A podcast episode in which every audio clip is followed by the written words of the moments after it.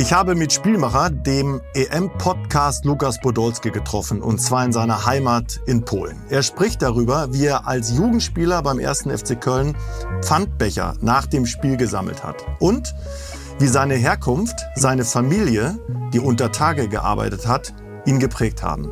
Er wünscht sich, dass junge Spieler im DFB wieder mehr von der Leine gelassen werden, dass zur EM 2024 wieder eine Euphorie in Deutschland entsteht und dass Steffen Baumgart ihn nochmal zum Stürmer beim FC macht. Und das sofort. Das alles bei Spielmacher, dem EM-Podcast. Spielmacher. Spielmacher. Der EM-Talk mit Sebastian Hellmann und 360 Media. Herzlich willkommen bei Spielmacher, dem EM-Podcast. Die USA-Reise ist rum und wir sind wieder auf dem Weg, etwas mehr Schwarz-Rot-Gold zu werden mit dem neuen, mit Julian Nagelsmann. Wir sprechen mit Trainern, Ex-Trainern, Funktionären, Spielern und Ex-Spielern. Heute Gast Nummer 4, Lukas Podolski. Hallo. Hallo Lukas. Hallo. Poldi, Prinz Poldi, Köln, Bayern, Arsenal, Inter, Galatasaray, Kobe, Antalyaspor, Jabce, da musst du mir jetzt mit der Aussprache noch Górnik Zabrze.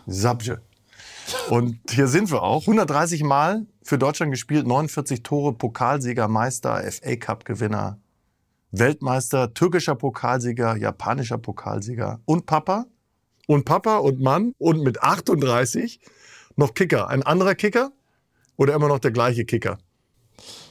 Ja, schon anders, je nachdem, wie man das beurteilt. Vom Aussehen, glaube ich, der gleiche. Äh, auf dem Platz, ja, ich glaube, wenn man schon 38 ist, dann kann man nicht sagen, ich spiele genauso wie vor zehn Jahren. Wie spielst du jetzt? Anders, cleverer, mehr Erfahrung. Äh, man erkennt mehr die Situation auf dem Platz. Man regeneriert äh, nicht mehr so einfach wie früher. Also ich glaube, wenn ich jetzt irgendwie äh, englische Wochen hätte, dann wäre das schon äh, ein gravierender Unterschied zu früher. Ähm, aber sonst der Spaß, die Leidenschaft, äh, das Trainieren mit den Jungs, äh, diese, dieses, dieser Kampf jedes Wochenende um drei Punkte, dieser Hunger, äh, der, ist, der ist wie vor, wie vor 30 Jahren, als ich Kind war. Jetzt bist du ein bisschen verletzt. Wann Ja. bist du wieder fit? Ich hoffe in zwei, drei Wochen. Der Knöchel. Der Knöchel. Alterserscheinung oder? Nee, so, so, so weit ist. äh, nee, ich habe mich vor zwei Wochen im Spiel ein bisschen verletzt. Dann habe ich das so ein bisschen ins Training mitgezogen. Äh, dann habe ich mit Schmerzmittel im letzten Spiel gespielt, was vielleicht ein Fehler war.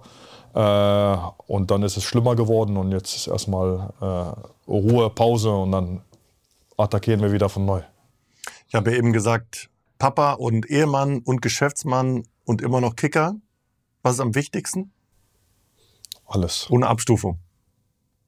Alles, alles, alles hat seine Wichtiger, Wichtig, äh, Wichtigkeit. Äh, man muss das halt nur im Alltag sortieren, wann was wichtig ist, wann man Dinge, Dinge organisiert äh, und wie man das einsortiert. Aber von der Wichtigkeit sind, sind äh, für mich immer alle Sachen wichtig. Also für mich ist wichtig immer die Dinge, die man angeht, äh, dass man die 100% mit Leidenschaft macht. Sonst braucht man diese Dinge nicht zu machen.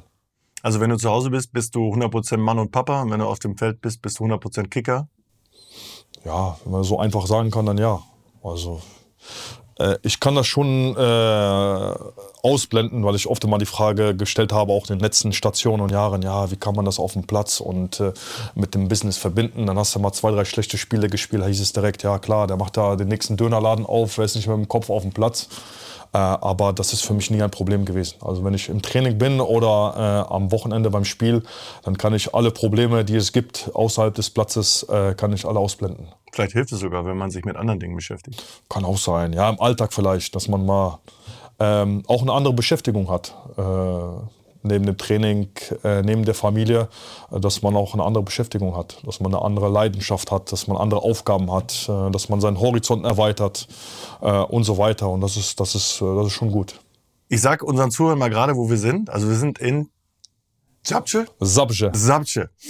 Äh, in dem Stadion, in dem du spielst, also in deinem Heimstadion, in der Loge von Lukas Podolski. Wunderschön. Äh, es ist Oberschlesien, es ist so wie das Ruhrgebiet, um den Leuten das zu erklären. Also hier war Bergbau äh, ganz groß. Immer noch. Immer noch, genau, ja. Und was, was bedeutet äh, das für die Leute hier, dieses, dieses Oberschlesien, diese Region im Vergleich zum Ruhrgebiet? Ist das das Gleiche, dieses Herz für die Arbeit, für den Fußball? Ja, auf jeden Fall. Dieser Verein ist ja quasi durch den Bergbau entstanden. Äh, mein Vater hat jetzt nicht in dem Verein gespielt, aber in dem Verein hier im Umkreis, erste Liga. Und die wurden damals äh, durch, durch, den, durch den Bergbau, durch die, durch die Arbeit äh, äh bezahlt und haben dann nebenbei Fußball gespielt. Äh, und das bedeutet für die Leute alles hier. Also ohne diesen Bergbau, ohne diese Gruben und das Ganze gäbe es den Verein zum Beispiel nicht. Äh, Gudenik heißt ja quasi Grube, Berg, Berg, äh, Bergleute äh, und so weiter. Und äh, das, das bedeutet für die, für die alles. Meine ganze Familie hat unter Tage gearbeitet, hat quasi die Kohle aus den Wänden rausgeschlagen äh, und bis heute, die Familie arbeitet immer noch da. Äh, und das ist halt so diese Region, dieser Charakter und die Leute sind Arbeiter, harte Arbeiter und äh, ja, so ist, so ist halt diese Region.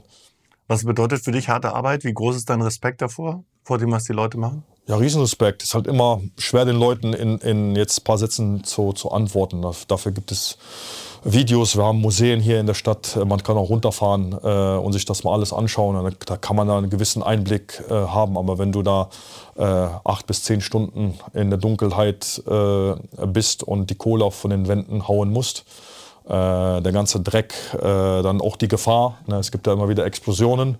Äh, das, das ist, schon, ist schon harte Arbeit. Also ich kenne das ja von meiner Familie, mein Opa, Onkel, Cousins und, und äh, auch andere Freunde und Leute, die, die haben gearbeitet oder arbeiten immer noch unter Tage. Äh, und das ist schon harte Arbeit. Und das, das strahlt auch diese Region ein bisschen aus. Äh, ist jetzt keine Weltmetropole hier, wo wir sind. Äh, das ist eher so eine Arbeiterstadt. Äh, und die Leute eigentlich, die hier groß geworden sind, die, die hier aus der Region stammen, die, die haben zum größten Teil auch mit der Grube zu tun, mit, den, mit dem Bergbau. Mhm. Also ein bisschen das Schalke Polens. Ja, so ähnlich kann man, kann man das sagen. Vor allem, ich glaube, das ist noch ein bisschen mehr hier, weil die Gruben immer noch aktiv sind. Es gibt viele hier drumherum, äh, aber so ein bisschen kann man das mit dem Ruhrgebiet äh, vergleichen. So diese Bodenständigkeit, diese harte Arbeit und so weiter, dieser Charakter, das, äh, das, das, äh, das ist so aus der Region und hier bin ich auch groß geworden und dieser Charakter hier, der, der passt zu mir. Du hast ja mal den Reportern gesagt, ich gebe euch kurze Antworten, dann müsst ihr nicht so viel schreiben. Stimmt aber gar nicht. Der Lukas kann auch ganz lange antworten, was ich sehr gut finde. Hast du Lust auf die Europameisterschaft? Lust, Lust habe ich immer auf, auf, auf Turniere, mir die anzuschauen.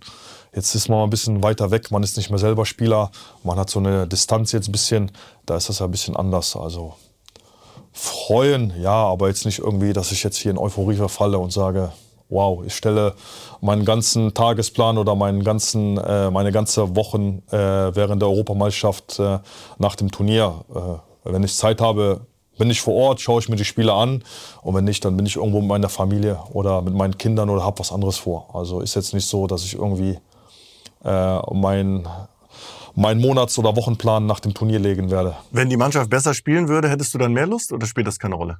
Das spielt keine Rolle. Also man kann ja nicht immer so ein, so ein Fanboy sein und immer, wenn es gut läuft, äh, zu sagen, wow, hurra, jetzt, jetzt haue ich was auf Social Media und äh, nehme den Hype so ein bisschen mit.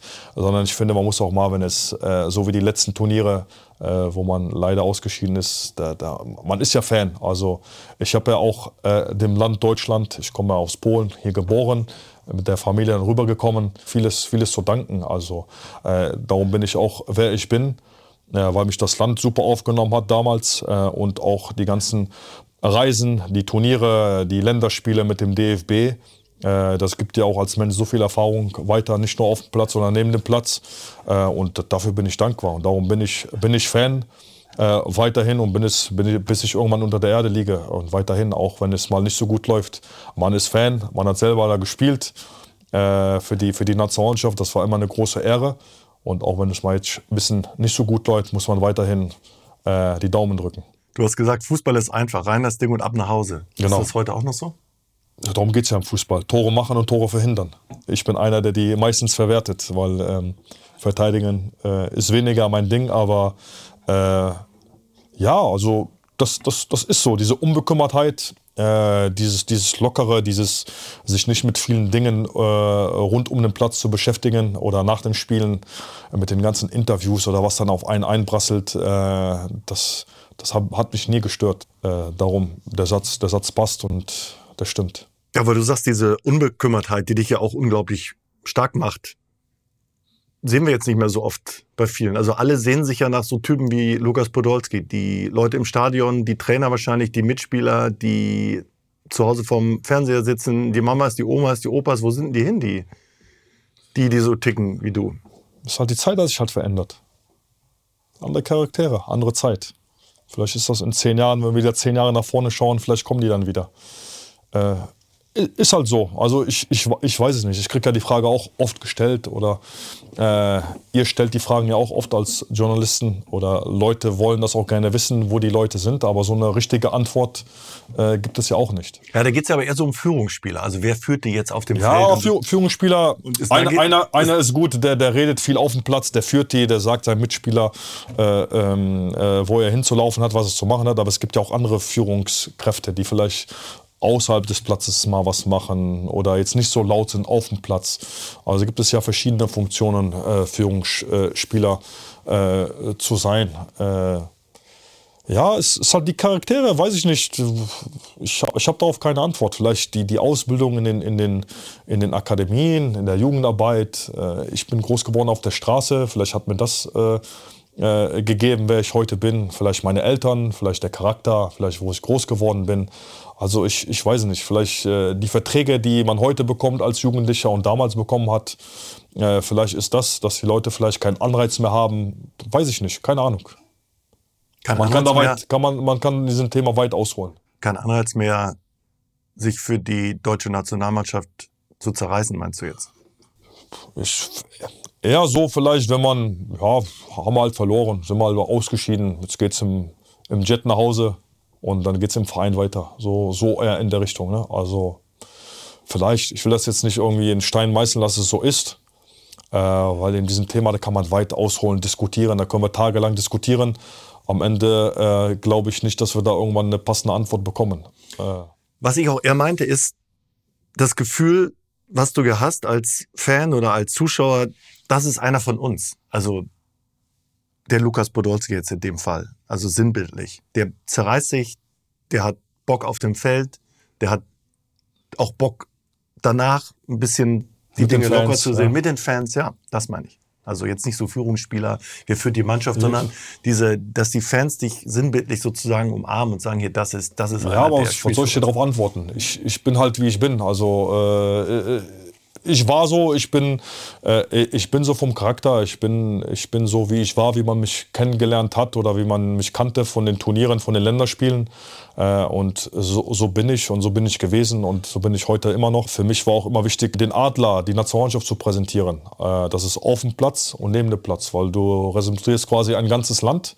Und da sind auch Manieren wichtig äh, im Hotel, Beispiel Hotelzimmer sauber entlassen, äh, Fans, Autogramme ähm, und, und so weiter, dass die, dass die Leute immer ein, ein gutes Bild vor der Nationalmannschaft hatten. Das, das ist immer wichtig, weil die 23 Spieler, die dann immer dabei waren, die haben quasi das Land Deutschland präsentiert. Und das war wichtig, dass wir uns dann auch äh, außerhalb des Platzes äh, präsentiert haben. Das war uns immer wichtig. Äh, und das war mir immer wichtig und äh, die Fans, die Leute, die Mitarbeiter und das, das Ganze drumherum, äh, das, das war mir auch immer wichtig. Und ja, wie du gerade gesagt hast, dieses Fans, diese Unbekümmertheit, dieser, dieser Fanliebling und so weiter. Ich weiß nicht, ob man das jetzt erzwingen kann. Das sind halt so die Charaktere. Ne? Wie war denn der erste Anruf von Rudi? Ja.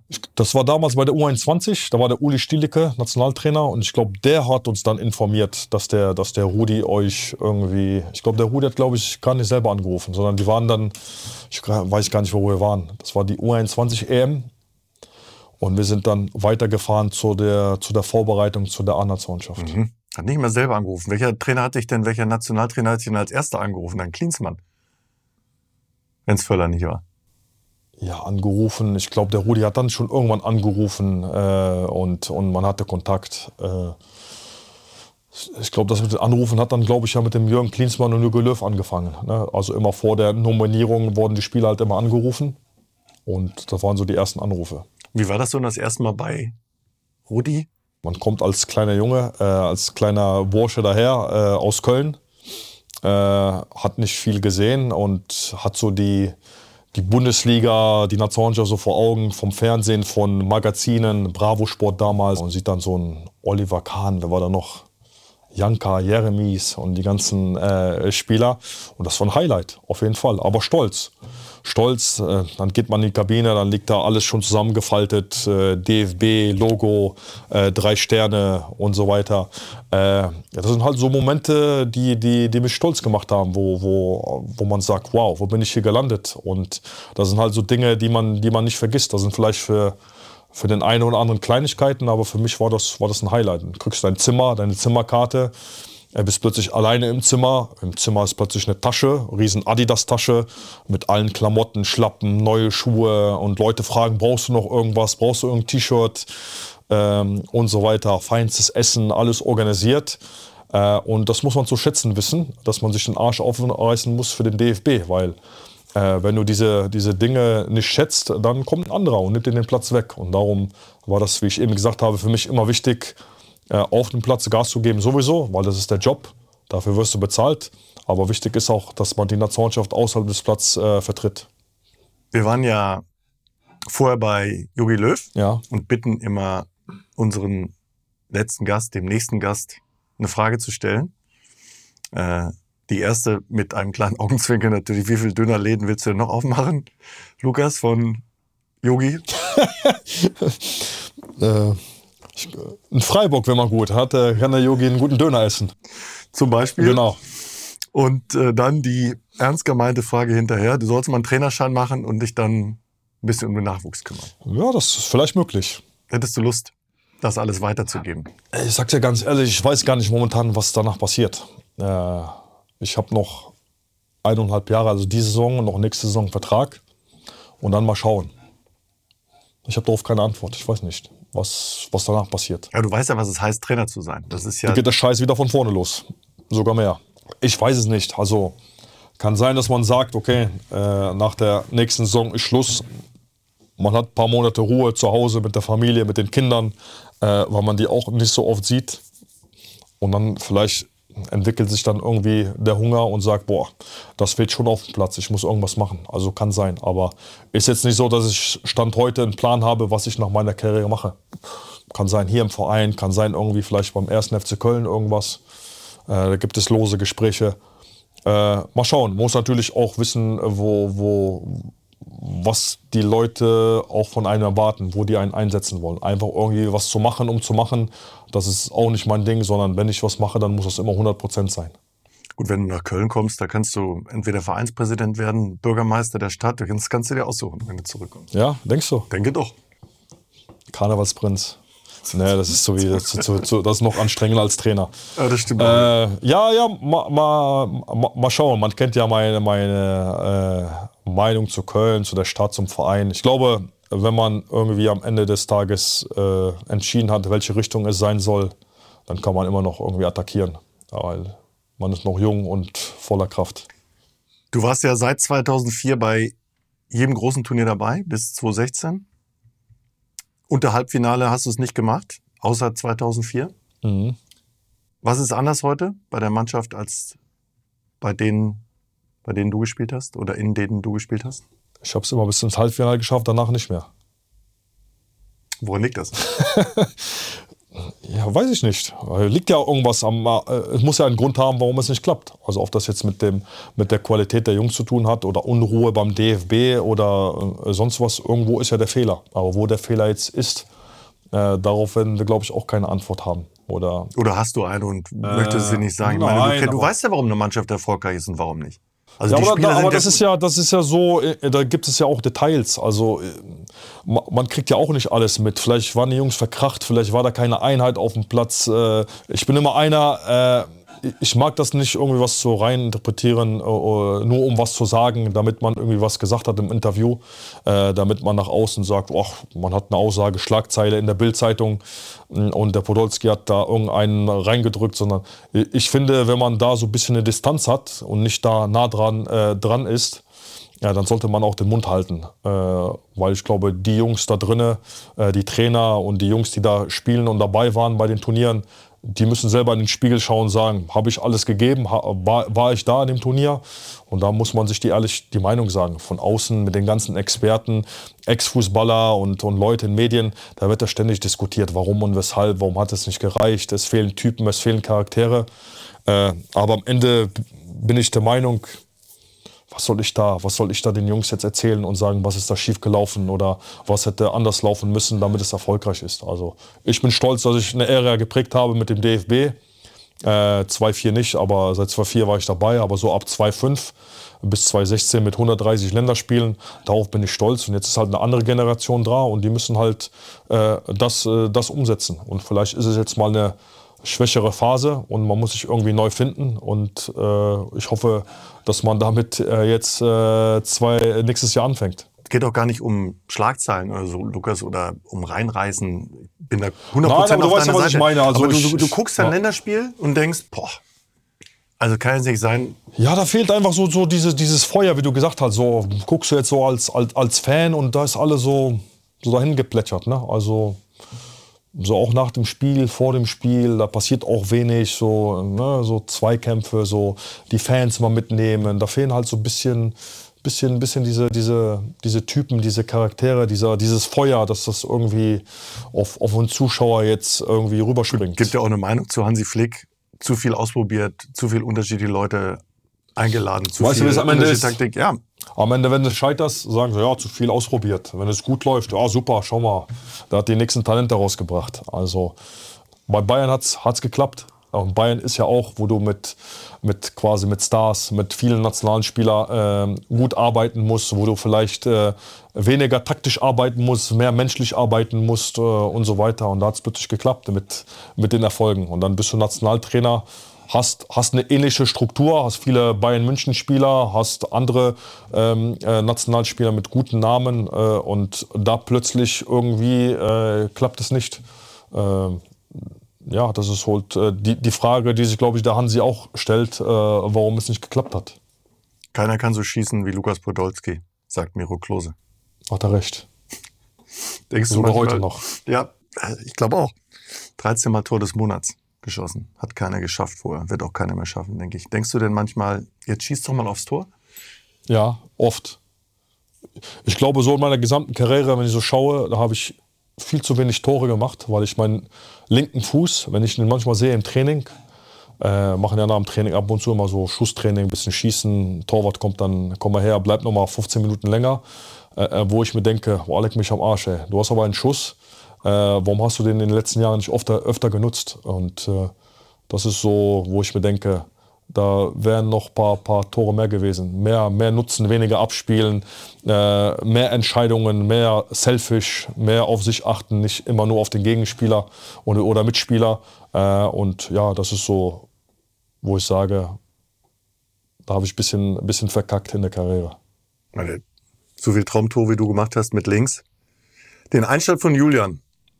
Wie, fandst, wie fandst du den? War das so zu erwarten, dass jetzt so ein kleiner Ruck da durchgeht und, und die Mannschaft sich so ein bisschen aufrichtet an, an, dem, an dem neuen jungen Trainer? Ja, wichtig sind, glaube ich, die Erfolgserlebnisse. Darum wächst man. Da ist so ein bisschen dann das Gefühl, ach, wir können es doch. Und äh, man, man ist vielleicht auch durch die USA-Reise, man weg aus Deutschland, mal, mal ein bisschen zehn Tage zusammen sein, in den USA, ein paar Aktivitäten außerhalb des Platzes. Das kann, kann schon zusammenschweißen, äh, so eine Gruppe. Und ich glaube, auch wenn viel groß geredet wird, USA-Reise, warum und weshalb. Damals, äh, weiß ich, auf du erinnerst, hatten wir auch die USA-Reise als DFB. Ich weiß nicht, wann das war. Vor der WM, nach der WM gab es auch eine USA-Reise. Ähm, und daher, ich glaube, sowas ist schon, schon wichtig und sowas kann eine Mannschaft zusammenschweißen. Kennst du Julian? Äh, nein, nie, nie persönlich kennengelernt. Ja. Wie findest du das, wie er, wie er so rüberkommt? Also als, als Typ, als Trainer? Sympathisch. Also sympathisch, hat er schon einiges vorzuweisen, Erfolge. Äh, bei Bayern lief es eigentlich auch ganz okay. Er war ein bisschen überrascht, dass er, dass er da entlassen wurde. Äh, und man muss sich halt nur das Beste wünschen, dass er das irgendwie beim DFB regeln kann und vielleicht, dass er schafft, irgendwie über die EM 2024 weiterhin Nationaltrainer zu bleiben. Wenn es ihm gefällt, wenn ihm die Strukturen gefallen, wenn ihm dieses Arbeiten, dieses nicht tägliche Arbeiten auf dem Platz gefällt, äh, dann kann er, kann er glaube ich, auch eine Ära äh, äh, ja, prägen. Er kennt, die, kennt auch viele Spieler aus seiner Zeit bei Bayern oder aus der Bundesliga. Das ist auch, glaube ich, enorm wichtig. Aber ist, natürlich wird man am Folgen äh, gemessen. Wenn er die, die EM äh, 24 äh, verkackt, dann fangen die Diskussionen wieder an und dann sucht man wieder. Äh, Wäre ein Job im DFB was für dich? Auch interessant. Aber wie gesagt, die Option gibt es ja. Aber dadurch, dass ich auch in so vielen Vereinen gear äh, gearbeitet habe, lange beim DFB gespielt habe, viele Leute kenne, ich glaube, wichtig ist erstmal für sich selber zu entscheiden, was will man. Ne? Will man überhaupt irgendwas machen nach dem Fußball? Will man sich mehr äh, um seine Kinder kümmern? Will man mit den Kindern die Zeit verbringen? Will man seine, seine Businesse nach vorne treiben? Will man äh, mehr Dönerläden eröffnen? Will man ähm, seine Freunde treffen? Will man reisen? Also das ist erstmal wichtig, dass man für sich entscheidet, was, was will man überhaupt. Aber klar, DFB, äh, ich glaube, da, das ist immer eine Option weil du Florian Wirtz und Musiala eben angesprochen hast. Was ist Florian Wirtz für, für Deutschland und für dich im Moment? Ist das so, wenn du siehst, wie er spielt, die Garantie für die nächsten Jahre im deutschen Fußball, dass wir eine Wahnsinns-Fußballperle da haben? Garantie gibt es erstmal nicht im Fußball. Also ich glaube, wir haben viele Perlen, äh, aber Perlen müssen sich auch äh, entwickeln und, und Leistung zeigen. Aber von den Voraussetzungen, die er mitbringt, äh, vor allem jetzt noch in dem Alter, diese Unbekümmertheit, äh, wenn er das äh, beibehalten kann äh, und ja, weiter langsam äh, sich entwickelt. Ich glaube, mit Leverkusen hat er da auch einen guten Verein, auch wenn, wenn der falsche. Und wenn mein Verein, der FC, da irgendwas falsch gemacht hat, ähm, Man muss sagen, Florian Wirtz war in der Jugend beim FC und dann ja. hat der FC es ein bisschen versäumt, ihm. Ein bisschen ist gut, ja. Eine ja, das versäumt, ja. Lass das ein bisschen weg. Okay, also hat ihm keine Perspektive geboten. Ja. Und ich glaube schon, also äh, wenn man seine Fähigkeiten sieht, äh, sein Spielwitz, äh, seine Spielweise, auch vom, vom Musiala, ich glaube, da haben wir zwei Perlen, äh, die uns da so auf Dauer Spaß machen äh, äh, werden. natürlich muss das ganze Struktur, Struktur dahinter auch passen. Äh, viele Spieler kommen ja auch ins, ins, ins Alter, wenn die mal wegbrechen. Ne? In, äh, Thomas Müller, Manuel Neuer, Gündogan ist auch, glaube ich, schon um die 30. Ähm, Mats Hummels, äh, Mats, ist, Mats Hummels ist, jetzt zurück, aber ist auch schon keine 25. Ist ja gut, dass er wieder da ist? Ja, ich glaube schon. Also, ich glaub schon. Der Mats, äh, super Typ, super Charakter und äh, spielt jetzt auch ganze Zeit äh, bei Dortmund, spielt auch gut. Äh, jetzt ein paar Spiele gesehen, auch von Dortmund und in der Champions League äh, macht das super und äh, ja, Mats, Mats auch eine Legende. Also äh, auch, auch beim DFB, was er da erreicht hat, was er da gemacht hat und auch eine Stütze. Und gerade er da in der Abwehr, glaube ich. Komm nochmal zurück zu Florian Wirtz. Ähm, er hat ja gesagt, Schweini und Poldi, das waren seine Helden. Früher war jetzt eine große Schlagzeile natürlich in Köln. Ja. Äh, macht einen das ein bisschen stolz oder sagt man auch, gut, wenn wir so einen kleinen Florian ein bisschen mit auf den Weg gebracht haben? Ja, beides. Ne? Also äh, darum spielt man ja auf dem Platz und ist Vorbild auf dem Platz. Und wenn man Vorbilder sein für, kann sein äh, für, für so Spieler wie Florian oder andere, äh, dann, dann ist das schon, schon, das macht das schon einen stolz, dass man so der nächsten Generation äh, was mitgeben konnte. Ich hoffe, dass sich da vielleicht der eine oder andere Spieler, der sich vielleicht nicht geäußert hat oder nicht traut, äh, dass man denen auch was mitgegeben hat äh, zu, zu seiner Zeit, wo man beim DFB gespielt hat. Sowas wie Schweini und Poldi gibt es heute noch? Ne, wird es noch nie wieder geben. Warum nicht? Ja, so ein Duo, das ist äh, unikat, das wird es nie, nie wieder geben. Wie gesagt, ich spreche auch, merkst ja auch viel außerhalb des Platzes, weil das für mich auch immer äh, enorm wichtig ist, auch im, im, im, Beruf, im Fußball oder auch im normalen Job. Ist auch immer nicht nur irgendwie äh, den ganzen Tag Maschine äh, hier bearbeiten, sondern auch mit den Kollegen quatschen und äh, der eine hat das Problem, der andere hat äh, die Probleme, dass man auch außerhalb des, des Platzes oder auch privat äh, sich um Dinge kümmert. Und das war bei, bei mir und Basti äh, genauso. Wir hatten Spaß auf dem Platz, aber auch Spaß äh, außerhalb und haben uns auf dem Platz äh, verstanden, aber auch außerhalb. Und natürlich auch, wir, wir lebten auch zu einer Zeit, wo es unüblich war, wenn da irgendwie äh, Anfang 20-Jährige beim DFB sind oder in den Vereinen. Das war ja damals nicht der Fall. Heute ist es ja genau umgekehrt. Ne? Heute ist ja mal mit, mit 30 schon, komm, äh, geh fort, äh, geh schon in Rente. Das war ja damals anders. Und daher hat sich ja das so ein bisschen entwickelt, weil man so die neue Generation angestoßen hat. Dann kamen zwei äh, 20, 21-Jährige zum DFB, haben dann zusammen bei Bayern gespielt. Äh, ich am Anfang noch beim FC als 17-, 18-Jähriger.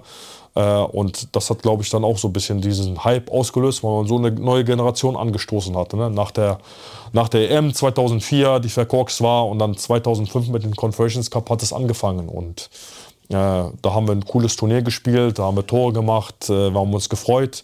Und da ist der Hype so ein bisschen ähm, äh, losgegangen. Nicht, dass wir den Hype wollten, sondern wir haben es einfach äh, äh, erzeugt mit unserer ehrlichen Art auf dem Platz, neben dem Platz. Und so ist dann dieses Thema Poldi Schweine entstanden. Aber auch, weil wir damals auch diese junge Generation waren mit dem Alter. Aber es war eine Freundschaft. Auf jeden Fall, ja klar. Ist es immer noch? Ja, auf jeden Fall, ja. Was bedeutet Ich habe ihn länger nicht mehr gesehen, aber wir sehen immer wieder äh, seinen Kaffee immer äh, morgens postet, seinen Espresso immer trinkt irgendwo. Weiß nicht, wo der da abhängt, aber Wir fragen ihn. äh, frage ihn mal, wenn den, äh, wenn den kriegst du das Interview, kannst du ihn fragen. Ja, wir versuchen das. Wir sagen, wir haben mit Lukas Podolski gesprochen. Er hat genau, das ist meine Frage an ihn. Äh, wo trinkt er seinen Espresso immer, den er bei Social Media postet? Werden wir weitergeben, in jedem Fall. Es gibt die Doku von Amazon über die Katar-Weltmeisterschaft. Da gibt es eine Szene, da kommt Julian Brandt zu spät Zum Trainingsspiel oder? zum, zur Besprechung. Ja. Das ist nicht das erste Mal, dass ein Spieler zu spät kommt. Mhm. Aber ihn trifft dann der ganze Zorn von Hansi Flick. Ja. Bist du mal zu spät gekommen? Nein, aber ich erinnere mich, Yogi, Yogi war immer sauer auf mich, weil wenn 10.30 Uhr Sitzung war, da kam ich immer so 28, 29 mit den Latschen runter im Aufzug. Und da war der immer, Lukas, da musst, du musst da bis, da kannst du nicht zwei Minuten früher kommen. Äh, hatte sich immer aufgeregt, wenn ich dann immer so ein bisschen äh, kurz vorm Meeting war. Ähm, äh, auf, äh, aber äh, zu spät bin ich noch nie gekommen. Respekt. Respekt und weil ich so auch das auch vieles beim DFB gelernt habe, diese Strukturen, diese Pünktlichkeit, dieses auf dem Platz, diese Manieren äh, und das ganze, die ganze Struktur beim DFB, wie, wie das funktioniert, weil ich mir immer gedacht habe, das ist, das ist eine Wertschätzung. Äh, egal, ob du jetzt dahin fährst, spielst oder nicht spielst, äh, wenn du eine Einladung bekommst, da war ich immer, immer stolz und immer voller Respekt und habe gesagt, wenn du einer von den 23 bist, dann musst du alles dafür tun, dir den Arsch aufreißen, dass du wieder eingeladen wirst. Und das war immer mein Anreiz, äh, dahin zu fahren und äh, immer stolz zu sein, glücklich zu sein, Spaß zu haben. Äh, und darum gehören auch solche Dinge dazu. Äh, dass man mal zu spät kommt oder sonst was, das gehört ja im Leben dazu. Also wir sind ja nicht alle perfekt. Wir machen, jeder macht Fehler. Äh, auf dem Platz, neben dem Platz, im Privatleben. Jeder macht ja irgendwie mal Scheiße oder, oder äh, kommt mal zu spät oder sonst was. Aber äh, in meinem Fall äh, auf die Frage, ich bin, ich bin noch nie zu spät gekommen beim DFB. Du hast ja Siehst ja das Sommermärchen, also hast du auch nicht gesehen, dass ich da zu spät gekommen bin. Nee, nee, nee, genau. Das, äh, das wäre mir auch äh, spätestens Nur, jetzt du weißt ja auch, wenn, wenn diese Doku rausgekommen wäre und wir wären im Finale gescheitert, dann wäre diese Szene mit einem Lächeln äh, betrachtet worden. Und da man leider äh, in der Vorrunde ausgesch ausgeschieden ist, wird diese Szene dann halt ins negative Licht gestellt. Das ist halt leider so. Meine These ist, wenn alle 22 deine Einstellung gehabt hätten, mit Respekt, mag jetzt ein bisschen klischeehaft klingen und dem ganzen Einsatz und auch mit einem gewissen Stolz, wobei dieses Wort ja auch immer, die Vokabel ja immer so ein bisschen von vielen Seiten beurteilt wird, äh, wären wir nicht ausgeschieden in der Vorrunde. Kann sein, also ist ja eine These, also weiß ich nicht. Also Schwer Ja. zu belegen. schwer zu belegen, vielleicht wenn man mal einen Traum hat und sagt, boah, 22, 23 Podolskis, das wäre es jetzt gewesen. Ja, guter Traum. Ähm, du hast ja auch gefilmt 2014.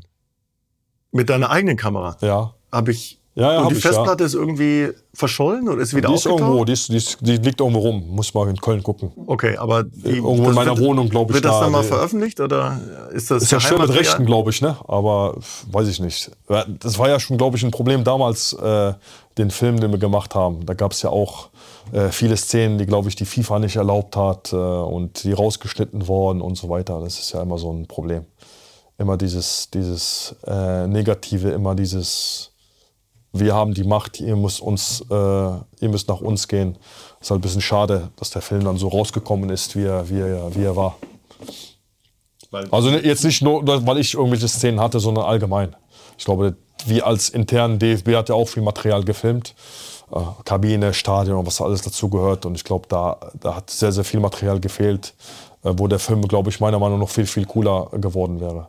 Weil Zensur von allen Seiten. Weil die große FIFA dann meinte oder irgendwelche Sponsoren dann gesagt haben, äh, nein.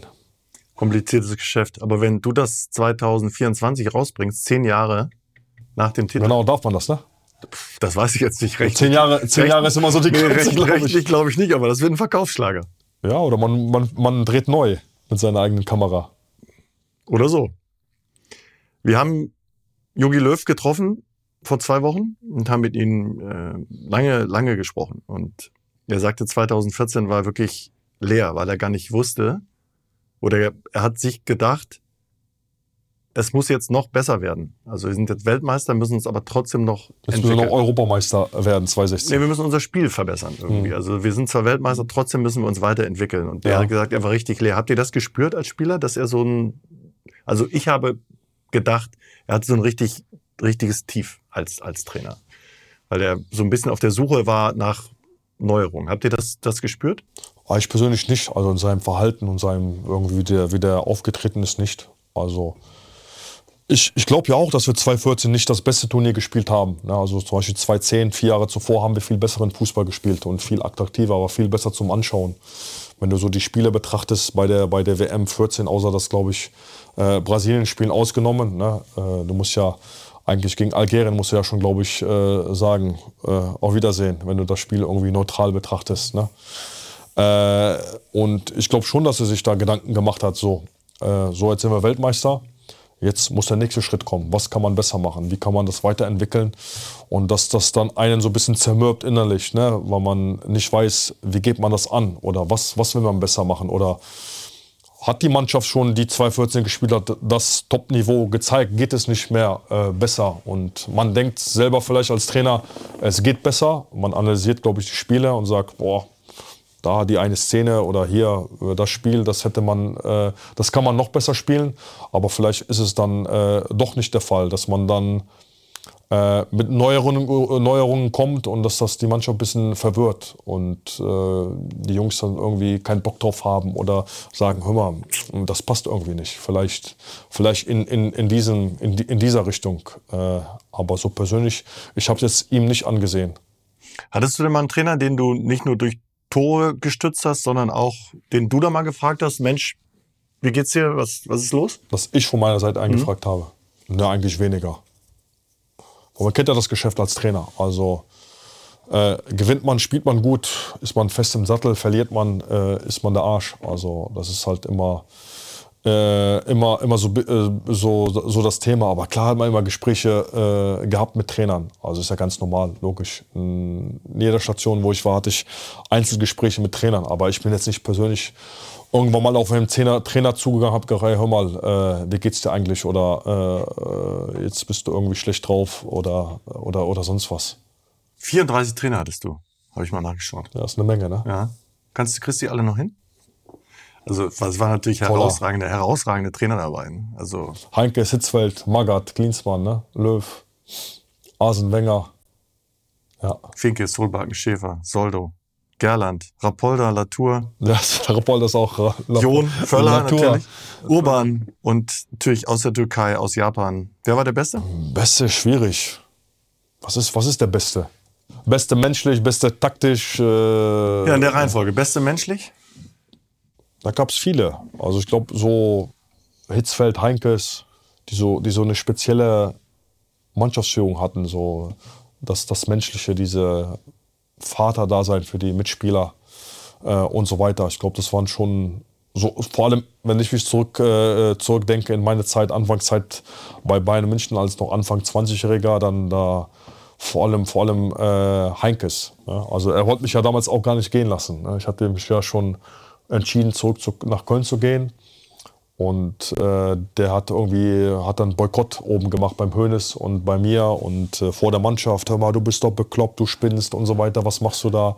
Und ich lasse dich nicht gehen. Ein Einzelgespräche mit ihm gehabt und so weiter.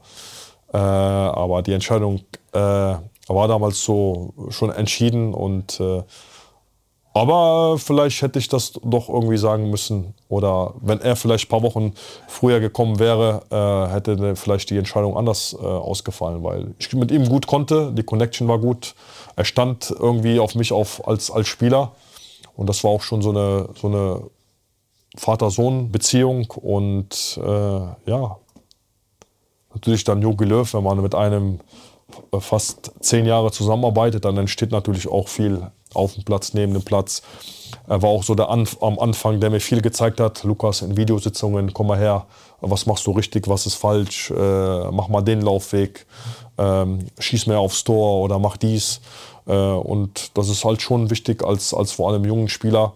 In der Zeit, wo die Technik noch nicht so entwickelt war wie vielleicht heute, äh, das, das, das hilft einem enorm, weil äh, das ist halt, wenn man mit solchen Trainern arbeitet, mit solcher Erfahrung, äh, das ist schon äh, enorm wichtig. Und taktisch der Beste? Taktisch der beste, ich glaube, Yogi, weil er sich sehr, sehr viel mit, mit dem Thema beschäftigt hat, mit seinen Analysten, äh, mit dem Ganzen. Also jedes Mal, wenn du, wenn du runter zur Lobby gegangen bist äh, oder ins Essenraum oder Kaffee, Kuchen trinken, da hast du Yogi immer mit seinem Expresso gesehen und ist halt in den Videositzungen, Meetingraum rumgelaufen mit seinen Analysten und äh, hat dann irgendwie Trainingseinheiten analysiert, Spieler analysiert, Gegner analysiert. Äh, und da muss ich schon sagen, dass es immer, immer top war beim DFB. Ne? Diese Gegneranalysen und diese, ja, diese Analyse, dieses Vorbereiten, dass man als Spieler wusste ganz genau, was will, was will er von einem, was erwartet er von einem und wie, ist der, wie spielt der Gegner. Und äh, das war schon da beim Jogi Löw, beim DFB war das schon auf einem sehr, sehr guten Niveau. Völler sagt, wir brauchen wieder die alten Tugenden oder mehr die alten Tugenden. Jogi Löw sagt, wenn er das hört, die alten Tugenden, dann Stehen ihm die Haare zu Berge? Wie siehst du es? Ja, ist ja auch wieder so ein Wort. Was sind alte, alte Tugenden? Laufen, rennen, kämpfen, beißen. Der Deutsche da, grätscht. Da, dann machst du das und dann sagt einer, gut, aber wir können den Ball nicht äh, dreimal in der eigenen Hälfte äh, halten oder, äh, oder, oder passen. Also ich glaube, das ist halt immer, immer so, so dahingesagt. So. Das ist, ist, ist, auch eine andere Zeit gewesen, wo der Rudi Völler gespielt hat und die, die, die, die, die Ja, er hat ja aufs Heute bezogen. Ja, aber er meint es ja die alten Tugenden, also die alte Tugenden, wie er früher gespielt hat in den 90er äh, Jahren. Man macht ja auch meistens immer der Fehler als Ex-Spieler zu sagen, ja, aber früher haben wir doch das gemacht oder das äh, haben wir irgendwie Zweikämpfe und so weiter. Heute ist ja auch anders, weißt du, dieses War und so weiter. Du kannst ja auch nicht mehr 100% in Zweikämpfe gehen, weil du direkt weißt, ja, wenn ich den jetzt irgendwie falsch treffe, habe ich eine rote Karte. Also der, der Fußball hat sich ja auch irgendwie ein bisschen, bisschen entwickelt und da finde ich halt immer so, äh, als Ex-Fußballer dahin zu sagen, ja, puh, wir müssen so spielen wie früher und früher habe ich das gemacht und heute machen sie das nicht mehr. Äh, das ist halt so ein bisschen Alibi für mich. Also ich glaube, das ist so eine, so eine Kombi und für mich, für mich so alte Tugenden, für mich jetzt als Lukas Podolski ist normal. Wenn man für den DFB-Spieler hat man sich den Arsch aufzureißen. Und das sind so äh, Laufen, Kämpfen, Grätschen, ein über die Bande hauen, äh, mit den Fans dabei, das Stadion mitnehmen. Diese 90 Minuten, die man im Stadion ist, das sind für mich äh, Sachen, die, die eigentlich normal sind. Und natürlich sind dann, dann die taktischen Dingern, weiter Spieler zu entwickeln, äh, taktisch die, die, die Mannschaft weiter nach vorne zu bringen. Äh, die Gegner zu analysieren, das ist ja auch wichtig, weil man hat beim Turnier nicht irgendwie, dass man Zeit hat, die Mannschaft zu entwickeln. Ne? Das macht man in der Vorbereitung. Aber man hat jetzt nicht Zeit, irgendwie in der Vorrunde sagen, so, jetzt, jetzt probiere ich mal irgendwie taktisches was aus äh, und lass mal äh, die drei Jungen spielen, weil ich die Spieler jetzt entwickeln möchte. Das, da, da hat man halt keine Zeit. Und wie gesagt, so Tugenden, wie der Roli Völler sagt, da bin ich auch bei ihm, aber das sind für mich als Lukas Podolski Standarddinge. Du hast gesagt, 2006 war das beste Turnier für dich. Warum Richtig. nicht 2014?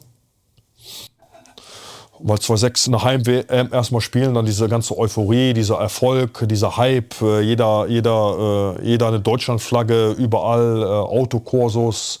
Wir konnten gar nicht raus vom Hotel. Die Leute waren wie verrückt in Deutschland. Das Wetter, die neuen Stadien, die dann entstanden sind in ganz Deutschland. Und darum war das so vom Gesamtpaket das beste Turnier. Gibt es eine kleine Chance, dass das bei der EM, bei der Heim-EM wieder ein bisschen so wird? Ich hoffe doch. Das hofft ja jeder. Habe ich ja eben auch angedeutet. Ich glaube, enorm wichtig wird das erste Spiel sein, wenn man mit so einem Erfolgserlebnis startet. Vielleicht auf einen Gegner trifft, der vielleicht irgendwie, wo man sagt, boah, der ist jetzt nicht auf der, auf der Höhe mit uns. Wo man sagt, so wie am Anfang 2-6 Costa Rica, glaube ich, ne? 5-2, 6-2 oder sowas. Ne? Äh, glaube ich, auch Eröffnungsspiel gewesen.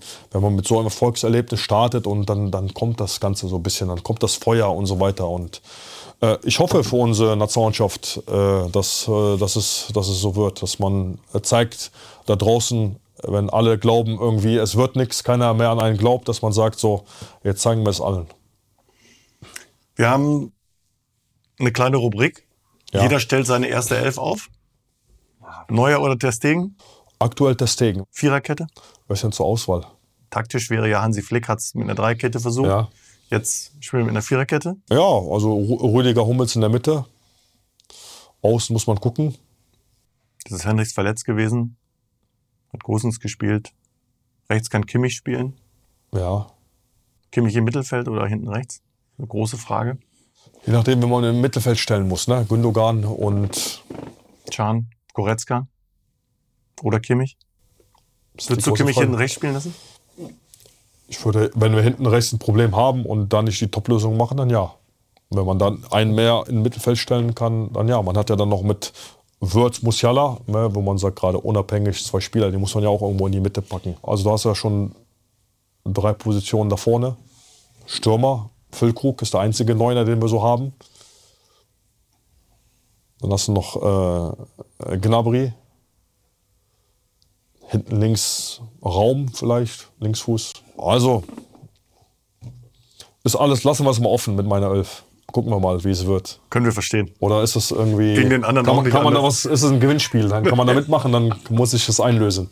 Du gewinnst eine Karte fürs Eröffnungsspiel. äh, äh, VIP-Ticket für, die- für das Finale. Zum Beispiel. Da sind ja auch ein paar Spiele in Köln. Also da hast du ja eh. Ja, wie gesagt, also ist, muss man schauen. Also am Ende, am Ende, am Ende kann man da rotieren, entscheiden, machen. Also. Zum Thema Schlagzeilen, das ist auch eine Rubrik. Welche Schlagzeile ist einmal am meisten auf den Keks gegangen? Fällt dir eine ein? Ja, ich bin eigentlich mit jeder zurechtgekommen. Und Lukas, zurück zum ersten FC Köln. War das eine gute Schlagzeile?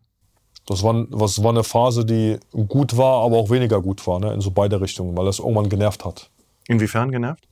Ja, weil du die Frage dann immer gestellt bekommen hast. Also die Schlagzeile wurde dann auch irgendwann mal künstlich aufge aufgebaut. Äh, aber, aber positiv eigentlich. Eigentlich eher positiv. Wenn das ich jetzt entscheiden würde, dann eher positiv, weil mein Verein, 1. FC Köln, und weil dann die Schlagzeile kam, dann, wo ich weiß gar nicht, wo ich da gespielt habe, ob das in Japan war oder davor. Und dann immer die Schlagzeilen waren, Lukas Podolski zurück zu 1. FC Köln, haben, glaube ich, sogar die, die Ultras, die Fans, äh, einen Banner gemacht. Das ist man schon stolz. Also ich würde das jetzt nicht irgendwie ins Negative drücken, aber wenn man das dann irgendwie über ein paar Wochen hört und die Frage dann auch irgendwie in ein Interview gestellt bekommt, dann ist es ein Problem. Und die dritte Rubrik ist nämlich, welche drei Fragen werden unseren Gästen am häufigsten gestellt in ihrem Leben? Deine wissen wir jetzt schon. Wann kommst du zurück zum, ersten FC Köln? Ja. Und Mit Abstand, mit Abstand am häufigsten, nehme ich an. Also egal von wem, von deinem Umfeld, von Fans, Ja, von. ja. ja? Ist so. Wo war es am besten? Wahrscheinlich Frage zwei Oder am schönsten, am, am tollsten? Ja, wel- welche Station äh, als Fußballer war am, am schönsten? Mit welchem Trainer hast du am liebsten zusammengearbeitet? Wo war es am schönsten? Überall auf seine Art und Weise. Weil wir uns als Familie eigentlich überall wohlgefühlt haben in den ganzen Stationen, ob das jetzt Japan war, Istanbul, äh, äh, London, München, Köln. Also überall, überall war es auf seine Art und Weise schön. Also auch nirgendwo bin ich irgendwie abgereist und habe mir gedacht, so in den Koffern am, am Flughafen, boah, hätte ich, hätte ich diesen Scheiß äh, nie machen sollen. Also Äh, wir sind immer mit Wehmut abgeflogen und immer mit einem äh, weinenden Auge sind wir da abgereist von den Stationen, weil wir uns immer als Familie wohlgefühlt haben, von den Vereinen, von den Fans gut aufgenommen äh, wurden und äh, auch immer wieder zurückkehren in, in, die Orte, wo wir gespielt haben. Und darum war so die ganze, ganze Karriere, die Stationen, die ich gehabt habe, waren eigentlich, äh, eigentlich top muss man ja trotzdem alles unter einen Hut kriegen. Ne? Also die, die Familie muss ja immer mit, logischerweise. Ne? Neuer Kindergarten, neue Schule. Kindergarten, Schule, äh, ja, es gehört ja alles dazu. Also es ist so wie, wie ein privater Umzug. Ne? Wenn, wenn du jetzt sagst, ich habe einen Job in, in Japan äh, und muss dann genauso wie, wie ich äh, alles, alles von neu. Ne? Bankkonto, Wohnung suchen, Kinder, Schule, äh, Beschäftigungen und, und so weiter. Stadt kennenlernen, Verein kennenlernen, das gehört alles dazu. Hat deine Familie mitentschieden, wo es hingeht? Ja, auch klar. Man hat ja, ich hatte das große Glück, dass ich als Fußballer immer, wenn Angebote kamen, immer Optionen hatte, mehrere mir aus, aus, aussuchen zu können. Äh, aber wir haben uns dann hingesetzt und gesagt, wo, wo passt es am besten? Wo passt es von der Stadt? Gibt es da eine Schule? Wie ist die Stadt? Wie ist der Verein? Gibt es ein Stadion? Gibt es Fans? Äh, wie sind die Fans und so weiter? Auch Videos angeschaut. Ab und zu auch mal irgendwie äh, vorher hingeflogen oder meine Frau hingeflogen, sich das angeschaut. Und äh, dann hat man entschieden. Hat deine Frau auch mal gesagt, nee, das machen wir nicht? Nein.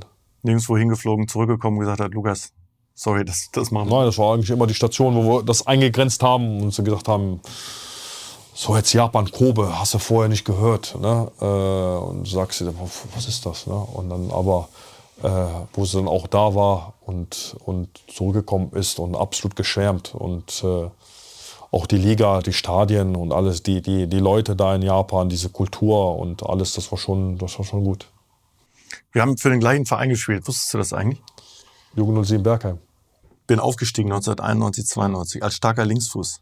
Ja. Da warst du in der EU. Und dann hat's irgendwie. Nee, das, dann habe ich einen richtigen Job gemacht. Weil ich habe eine Inselbegabung. Ich kann nur das eine. Und dann hast du wahrscheinlich an der Seite gestanden, hast du gesagt. Habt ihr die Bälle zugeworfen, ne? Als Balljunge, ne? Kann sein, ne? Möglich. Ich dachte, boah, wer ist das? Der Linksfuß. Ich will so werden wie er. So, das wäre doch eine schöne Geschichte, oder nicht?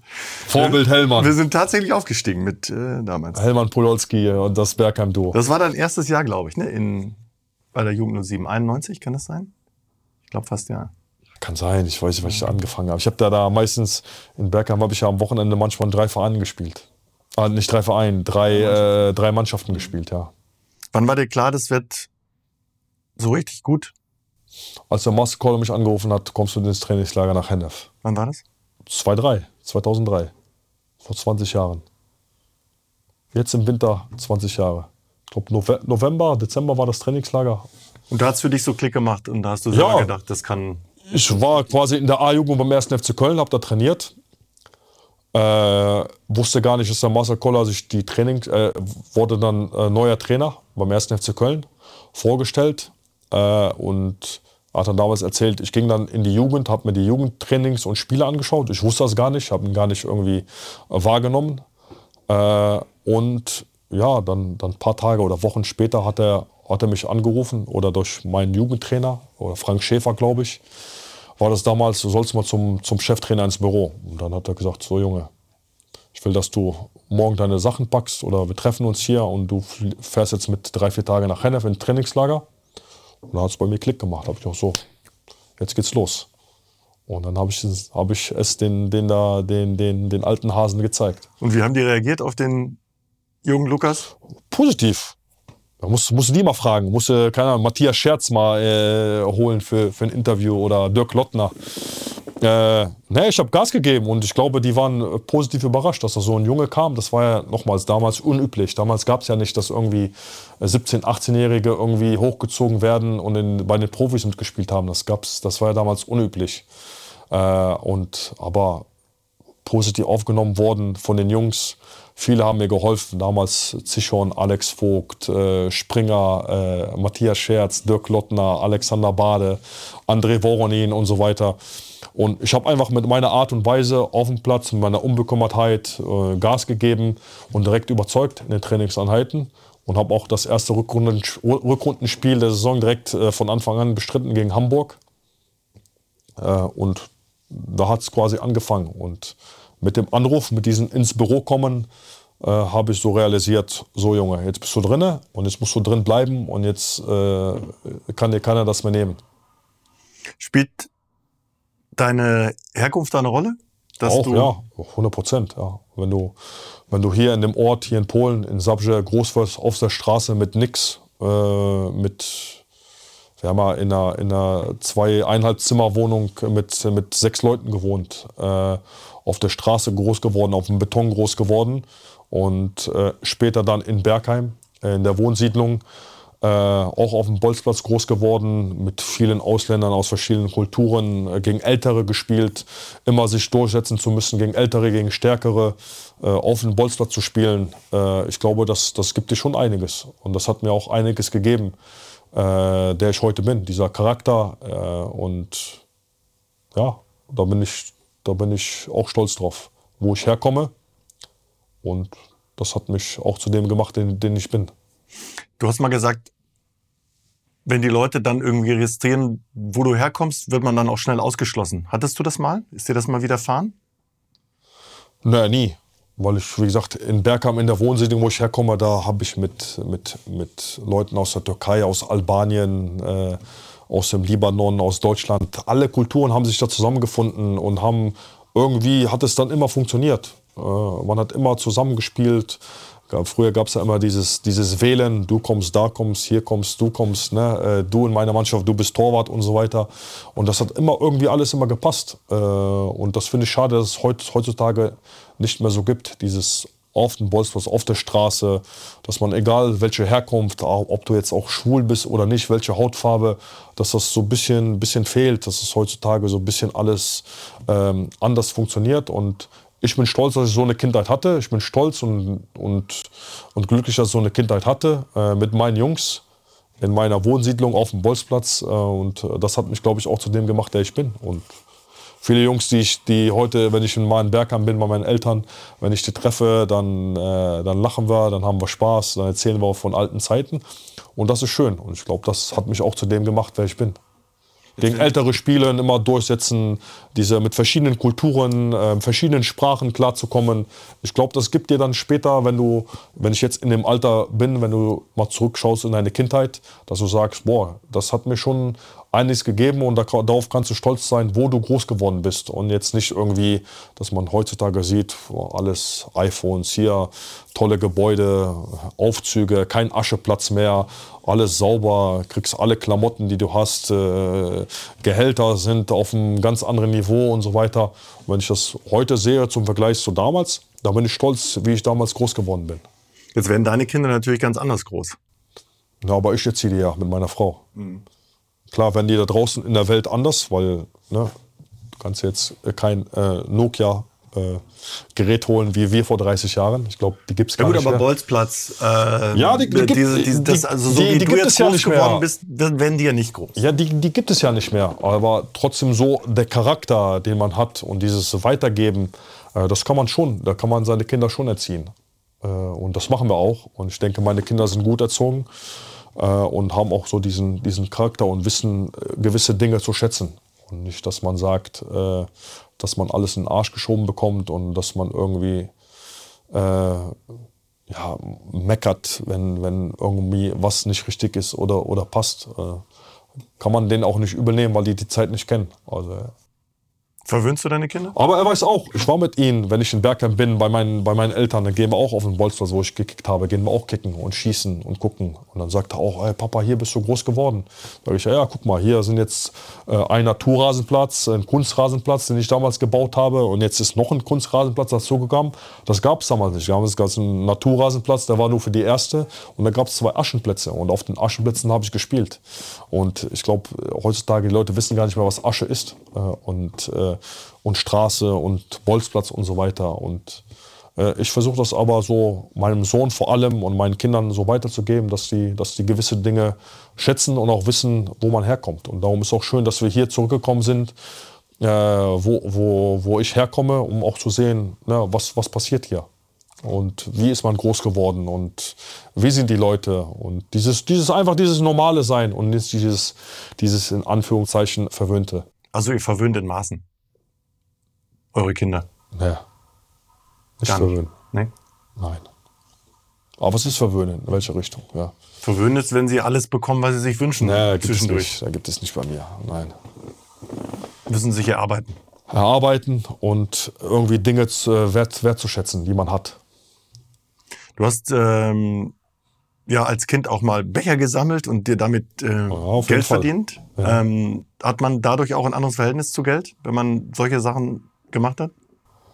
Äh, ja, schon. Also damals war es ja so, wir haben beim FC in der Jugend Tickets bekommen, jeder zwei, drei. Äh, wenn du in der Jugend gespielt hast, hast du Freitickets bekommen. Und dann habe ich immer gefragt, Spieler, die von weiter weg kommen, die nicht zu den Spielen kommen, gehst du zum Spiel, du nicht, okay, gib mal deine Tickets. Da hatte ich am Ende sechs, sieben, acht oder zehn Tickets. Äh, ein Ticket bin ich reingegangen, die andere habe ich verkauft vor dem alten Müngersdorfer Stadion. Äh, bisschen Kohle gehabt. Äh, da war vor dem Gästeblock immer so ein geiler Döner, Döner äh, Foodtruck. Döner gekauft, äh, rein ins Stadion, Spiel angeschaut in der Südkurve. Und nach dem Spiel, äh, so fünf Minuten vor Ende, je nach Ergebnis, ein Freund Unterrang, der andere Oberrang und dann Becher gesammelt. Weil auf Pfandbecher gab es damals zwei Mark. Und dann bist du manchmal mit irgendwie 40, 50 Becher irgendwie so hier, bist du an den Schalter und gesagt, hier, bitteschön. Dann hast du einen guten Tag gehabt beim 1. FC Köln. Das prägt. Sehr cool. Der Stern hat mal über dich geschrieben. Eines der größten Vorbilder, das hatten wir schon eben, kein Lamborghini. Oder vielleicht doch, müssen wir da nochmal fragen. Keine peinlichen Videos. Und wenn die anderen auf einer Yacht schunkeln, erholt sich Lukas Podolski in Köln. Ist das der Unterschied? Oh, weiß ich nicht. W wann war das? Schon ein bisschen her. Ja. Zehn Jahre? Hattest du mal ein Lambo? Äh, ja, ein Geländewagen. Und wenn du jetzt so siehst, wie Vielleicht gab es damals keine Lambos, wo die das Interviews gemacht haben. Äh, wa- was denkst du heute, wenn du die so siehst, wie sie, wie sie so sind? Also man hat ja manchmal so das Gefühl, dass nach außen wichtiger ist als nach innen. Ist das egal? Jeder, jeder soll sein, sein Leben leben, wie er für richtig hält. Wenn einer meint, er muss sich drei Lamborghinis oder äh, seinen Urlaub auf der Yacht verbringen und nicht irgendwie in seiner Heimat, dann ist es ein gutes Recht. Also, also ich bin da, ich bin da schmerzfrei, schmerzfrei und habe da keine Meinung. Jeder, jeder verdient sein eigenes Geld, jeder soll seine eigenen Entscheidungen treffen, wie er für richtig hält. Jeder soll seine Kinder erziehen, wie er für richtig hält. Man kann nur für sich als Vorbild sein und Vorbild äh, da draußen für die Leute. Und wenn die Leute sich da irgendwie was abschauen wollen, dann sollen sie das machen. Und äh, wenn nicht, dann, dann äh, ist jeder sein eigener Boss. Wird dein äh, Sohn, deine Kinder, werden die mal irgendwas Richtung Sport? Würdest du das Wenn die? Lamborghini fahren. Nein, nein, ja, das dürfen die Lamborghini fahren. Äh, haben, haben die Lust auf, auf Fußball? Haben die Mein Sohn spielt hier in der Jugend äh, äh, Fußball. Äh, die anderen beiden Mädels, die eine ist noch zu klein. Äh, meine Tochter, die ist sieben, die macht ein bisschen Handball, ein bisschen Ballett, ein bisschen Tanzen. Mal schauen. ist dein Sohn Fan von 1. FC Köln? Von 1. FC Köln, Gurnik Zabrze und Borussia Dortmund. Aber wie ist der, B- der BVB dazwischen geraten? Weiß ich nicht. Vielleicht durch die Fanfreundschaft, die man hat. Ah, okay. Gut. Sammelt er so viele Trikots wie du? Meine sind ja automatisch seine. Ach so, verstehe. Das wird schon vererbt sozusagen. Das ist das Thema. Ist bleibt in der Familie. Trikot bleibt in der Familie. das stimmt. Du hast mal ein Torwart-Trikot geschenkt bekommen. Was ist denn da schiefgelaufen? Ein Torwarttrikot geschenkt bekommen. Wie geschenkt bekommen? Ja, von deinen, von deinen Ach so, Eltern damals. Ja, ja. Weil ich immer damals gerne im Tor stand, auch immer. Im Wohnzimmer hat mein Vater immer geschossen. Und ich hatte dann, erinnere mich, so ein blaues Adidas-Trikot geschenkt bekommen. Äh, eingepackt war ich stolz und ich mochte es damals im Tor zu stehen. Also im Wohnzimmer, mein Vater immer mit drauf geschossen, mit Tennisball, im Flur äh, und dann auch am Bolzplatz. Also gerne stand ich stand immer gerne im Tor und darum äh, hat meine Eltern mir das Trikot geschenkt, aber zum Glück äh, habe ich dann die Position schnell gewechselt. Du hast 1000 Trikots, das stimmt, ja? Ungefähr, Über ja. 1000. Ich habe nicht gezählt, aber Das, einige. Das Wichtigste ist von Ronaldo. Richtig. Brasilien, Ronaldo. Warum? War das Da, damals so ein Vorbild gewesen in der Jugend. Äh, und das ist so der, der Spieler der, der letzten Generation. Und damals gegen Brasilien gespielt, Deutschland, Brasilien. Und in die Kabine rein ans Jungspund. Und da saß er da und dann Trikot tauschen. Okay. Autogramm drauf und dann her damit. Der ist jetzt aber nicht ganz so schmal mehr wie früher, der. Der mag halt gerne Döner essen. Na gut, jetzt weiß ich auch, warum du so früh mit dem, mit diesem Döner, warum das, wo das herkommt. Von damals von der, aus der Jugend. Ronaldo hat mich inspiriert. Ja, ja, genau. inspiriert genau. Wäre so eine Karriere nochmal drin jetzt, wie von dir? Also Bolzplatz und dann später zum ersten FC Köln. Ich frage es deswegen, weil viele sagen ja, dass sowas wie Poldi wäre vielleicht raustrainiert worden oder abtrainiert worden. Also zu viel Persönlichkeit, zu viel eigener Charakter in den Akademien. Ich weiß nicht, wie so in den Akademien jetzt trainiert wird, aber ich finde, du musst die Leute auch mal lassen, auch wenn sie ein paar Fehler haben. Auch wenn sie mal. Also, was ist, was ist daran falsch, wenn einer auf der Straße groß wird oder auf dem Bolzplatz? Das sind genau die Leute, die vielleicht uns fehlen. Immer dieses, dieses Systematische bei uns in Deutschland, immer in ein System rein, immer dieses, diese, diese Ausbildung, dieses viel taktische Training und so weiter. Ich glaube, da müssen wir uns auch mal ein bisschen weit von entfernen und die Leute mal ein bisschen auch von der, von der Leine lassen. Ne? Manchmal höre ich auch ab und zu, wenn ich in Köln bin, äh, dann in den Schulen, wenn du mal irgendwie eine schlechtere Note hast, dann darfst du nicht am Mannschaftstraining teilhaben und so weiter und so fort. Also, ob das jetzt der, der Grund ist, weiß ich nicht, aber äh, so ein bisschen Charaktere, so vielleicht wie ich oder wie vielleicht ein paar andere, ich glaube, die tun auch äh, den deutschen Fußball mal gut. Und die muss man, die muss man auch mal von der Leine lassen und auch mal mit ihren Fehlern akzeptieren. Wer war dein bester Mitspieler? Einige. Ich hatte einige gute. Also wenn ich so entscheiden würde, habe ich so mit dem Philipp Lahm auf der linken Seite. Das hat immer Spaß gemacht. Weil er immer offensiv, offensiv gedacht hat, wenig Fehler. Äh, du wusstest genau, äh, was er macht, wie er, wie er läuft, wie er passt. Äh, die Doppelpässe, äh, das Verstehen, äh, viel geredet und so weiter. Und das war eine schöne Zeit mit ihm auf der linken Seite. Er hinten links, äh, ich, er links vorne. und das war eine schöne Zeit. Mit ihm hat man sehr gut zusammengespielt. Natürlich damals auch bei Arsenal sehr, sehr geil zusammengespielt mit Mesut Özil, mit Santi Gasola, äh, mit Schweini. Sind ein paar gewesen. Ein paar, ja, also je, jeder auf seine Art und Weise, äh, wie man das auch dann äh, beschreibt, äh, was jetzt so der Beste war. Äh, aber das ein, einige coole Charaktere gewesen. Oliver Kahn habe ich sehr gerne zusammengespielt. Äh, nach dem Training mal, komm Junge, komm, schießen, komm Junge, komm, schieß, schieß. Äh, ja, waren, waren einige, einige, einige gute Spieler, äh, verrückte Spieler, lustige Spieler. Äh, Iniesta habe ich äh, mit zusammengespielt in Japan. Äh, auch äh, verrückt, äh, Ausnahme, Ausnahmetalent, Ausnahmefußballer. Also da, da waren einige. Ich habe vielleicht auch vielleicht, viele, viele vergessen, aber es ist schon schön, dass man einige Namen hat. Pep, Klopp oder Baumgart? Du darfst dir noch einen Trainer aussuchen, mit dem du gerne noch mal trainieren würdest, wenn du die Wahl hättest. Das ist schwer. Jetzt Baumgart beim 1. FC Köln. Warum?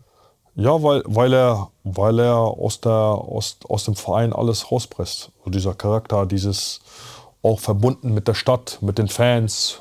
Ähm, und man merkt halt, äh, er will da was erreichen, er will da was machen. Er ist ein Macher, er ist ein Arbeiter und äh, ich glaube, der tut dem Verein aktuell sehr gut, auch wenn es nicht, nicht aktuell nicht rosig aussieht äh, mit einem Punkt aus sieben Spielen.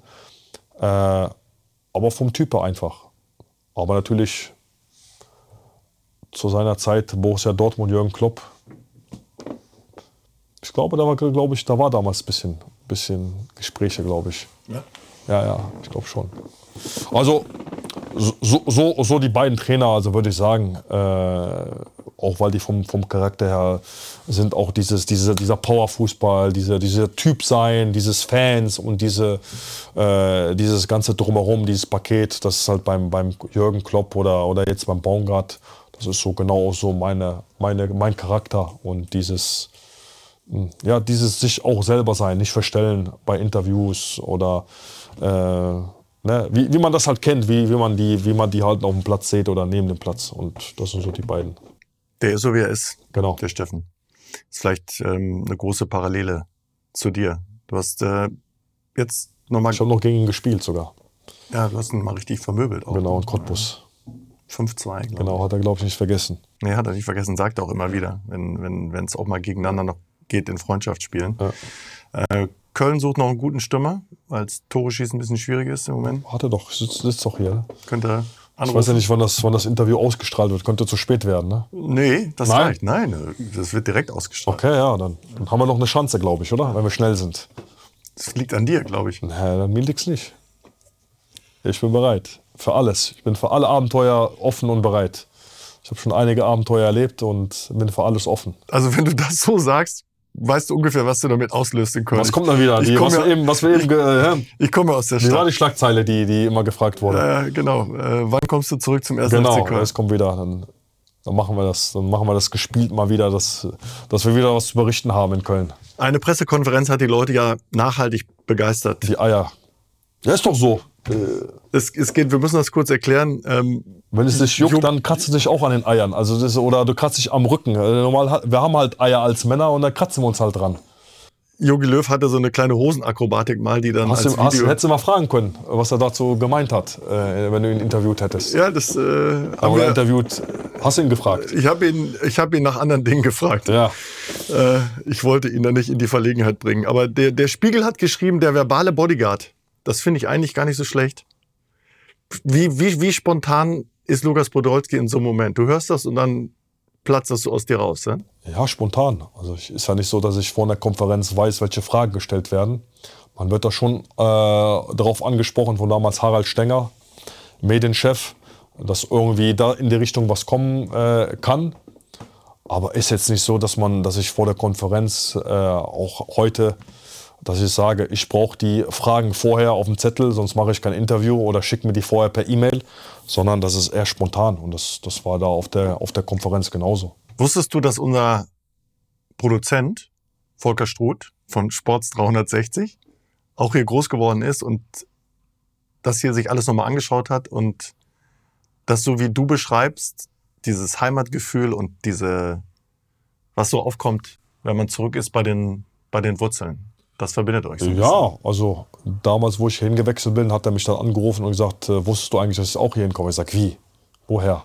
Ja, hier aus Sapsche, gegenüber vom Stadion. Da hat, äh, haben, haben wir gelebt. Und da habe ich gesagt, echt? Und so sind wir dann aufs, auf, auf, äh, ja, auf, auf Sapsche, auf den Verein und auf alles zurückgekommen. Und da hat es, glaube ich, dann auch für sein Buch auch, glaube ich, dann hier seine Heimat besucht. Und ja, ich hoffe, das hilft mir, weil er ist ja Spielerberater. Und dann kann er den einen oder anderen Spieler mal hier mit dem Verein verbinden. Das ist halt so ein bisschen Business, das kann man vielleicht verbinden. Aber hat er noch nicht gemacht, da muss ich, äh, Volker, ich warte noch auf den einen oder anderen Spieler, der uns hier nach vorne bringt. Den können wir gebrauchen. Gut, nicht, nur, nicht nur an den ersten FC Köln denken. Also er wird es hören und er wird sich sicherlich äh, bemühen. Ja, aber, aber toll. Also ich wusste, es auch, ich wusste es auch vorher nicht, dass er, dass er Wurzeln hier hat in Polen. Und dann aus dem, genau dem Ort, wo ich auch jetzt hierher komme und, und spiele. Das ist auch schon eine schöne, schöne Geschichte. Und auch was er dann äh, erreicht hat und was er daraus gemacht hat. Und äh, ja, mit seiner Agentur und, und so weiter. Das ist schon, da kann man schon den Hut vorziehen. Ein Blick in die Zukunft. Du spielst Fußball, du bist Ehemann, du bist Papa, das haben wir alles besprochen. Du hast Dönerläden, machst Eis, Mode. Festivals. Festivals und so weiter und so weiter. Wirst du irgendwann eins davon intensivieren? Wirst du das alles parallel laufen lassen? Mal schauen, wie sich das alles entwickelt und dann entscheiden. Also aktuell laufen die Projekte und da stecke ich auch die Energie mit rein. Aber man kann ja auch nicht vorausschauen, was, was so passiert in, in der Zukunft. Ne? Also wie sich irgendwie was entwickelt, wie das angenommen wird. Ne? Jetzt ist ja so der Fall, dass alle Dönerläden nicht mehr Döner heißen äh, dürfen offiziell, sondern Hackfleisch, Drehspieß oder so ein Quatsch. Da hat sich irgendwie ein Bekloppter wieder was einfallen lassen. Äh, ja, mal, mal schauen. Also ich tanze ja auf vielen Hochzeiten, wie du gerade gesagt hast. Das Festival bin ich auch stolz. Ich habe aus dem Hut ein Festival äh, ähm, ja, entstehen lassen und wir haben da waren über 130.000 Besucher auf dem Festival äh, und darauf bin ich stolz. Also ich mach ger ich, ich entwickle gerne Sachen, pack gerne Sachen an und leg da meine Energie rein. Aber jetzt in Zukunft, wie sich das entwickelt, was in fünf, zwei oder zehn Jahren ist, äh, das weiß ich nicht. Aber Potenzial hat, glaube ich, so Stand heute, so würde ich sagen, die Dönerläden, ne, weil wir schon an die 50 haben und wir weiter nach vorne marschieren. Und das war so mit das erste Baby, äh, das ich hatte. Und wenn man das noch mal riesig machen kann, dann ist das schon, wo, wo man drauf stolz sein kann. Stiftung hast du auch? Stiftung, genau, auch schon über zehn Jahre. Unterstützt Genau. Menschen, Menschen, Kinder brauchen. äh, haben Millionen an, an Summen schon gespendet in den letzten Jahren. Und das ist auch, äh, wo man auch stolz drauf ist und sagen kann, äh, man hat davon sich was zurückgegeben und, und vielen Menschen helfen können. Lukas, hat viel, viel Spaß gemacht. Vielen, vielen Dank. Dankeschön, danke. Das war Spielmacher. Spielmacher. Der EM-Talk mit Sebastian Hellmann. Eine Produktion von 360 Media. Neue Folgen gibt es alle zwei Wochen donnerstags. Überall, wo es Podcasts gibt. Ich dachte ja, wir machen einen Podcast zusammen, Joko, und dann ähm, hängen wir einfach ab, einmal die Woche, unterhalten uns ein bisschen lustige Alltagsbeobachtung, manchmal politisches Ja. Take, dies, das, Feierabend. Was stattdessen passiert, ich muss Sport machen. Schöne Naja. Scheiße. Auf eine gewisse Art und Weise ist es aber auch abhängend. Ne? ja gut, ähm, das ist aber so, so eine Entwicklung, die man natürlich nicht kommen sieht, wenn man einen Podcast beginnt, wo man aber, wenn man einen Podcast hat, wie wir beide, der jeden Donnerstag erscheint, äh, und Sunset Club heißt, sehr dankbar darüber ist, dass zum Beispiel ein Gast wie Kai Pflaume sagt, hast du nicht Bock auf eine Klimmzug-Challenge? Ja, und jetzt mache ich seit zweieinhalb Monaten, trainiere ich Klimmzüge. Bald ist es soweit. Die große Auflösung, habe ich es geschafft, einen Klimmzug zu schaffen. Also habe ich es geschafft, ihn zu schaffen. Und die Laune ist im Keller bei mir, außer natürlich, wenn wir uns unterhalten miteinander. Aber den Rest der Zeit, den ich nicht mit dir Podcast mache, mache ich ja Sport.